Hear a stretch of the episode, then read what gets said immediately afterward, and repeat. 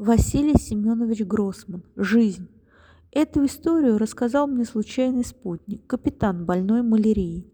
Он стоял на дороге под холодным дождем, прикрываясь плащ-палат, и улыбался синим ртом, просил, поднимая руку. Наш Усуров остановил полуторку. Капитан полез в кузов, сел на мокрый грязный брезент, прикрывавший кучу хлама, который таскал с собой наш хозяйственный Усуров, трофейную итальянскую кровать, немецкий снарядный ящик, старые покрышки, груду скрежещущих двадцатилитровых бачков. Дорога была скверной, полуторка ползла с трудом. Колеса то и дело буксовали, иногда машина шла боком, и все сидевшие в кузове хватались за борты. Раза два пришлось останавливаться. В радиаторе кипела вода.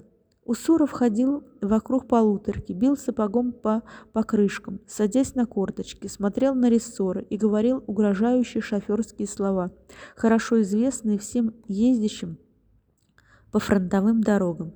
Два раза дифером цепляли, коренной лист готов, подшипник на бантрате готов, гук скоро готов будет, задний мост откатывать придется, масла не хватит, Запорим мотор. Такие слова вселяют уныние в сердце. Пока мы ехали, больной капитан, постукивая, постукивая от озноба зубами, рассказал эту историю. Потом он сказал, вот и санчасть, я доехал. Майор Бава ударил кулаком по крыше кабины. Усуров выглянул в окошко.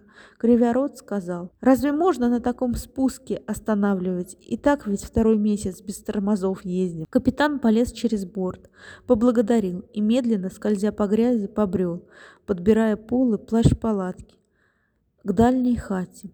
Усуров вышел, поглядел и сказал, указывая пальцем, «Вот он где подъем, о котором я говорил». Метров четыреста гора, машин двадцать уже засели. И трехосные не осилили, и американские сидят. Как раз для нашей колумбианы. Он шлепнул ладонью по мокрому борту старой полуторки и вдруг запел с веселым озорным отчаянием. Ты помнишь наши встречи, вечер голубой? Сел в кабину и запустил мотор. Историю, рассказанную капитану, я записал.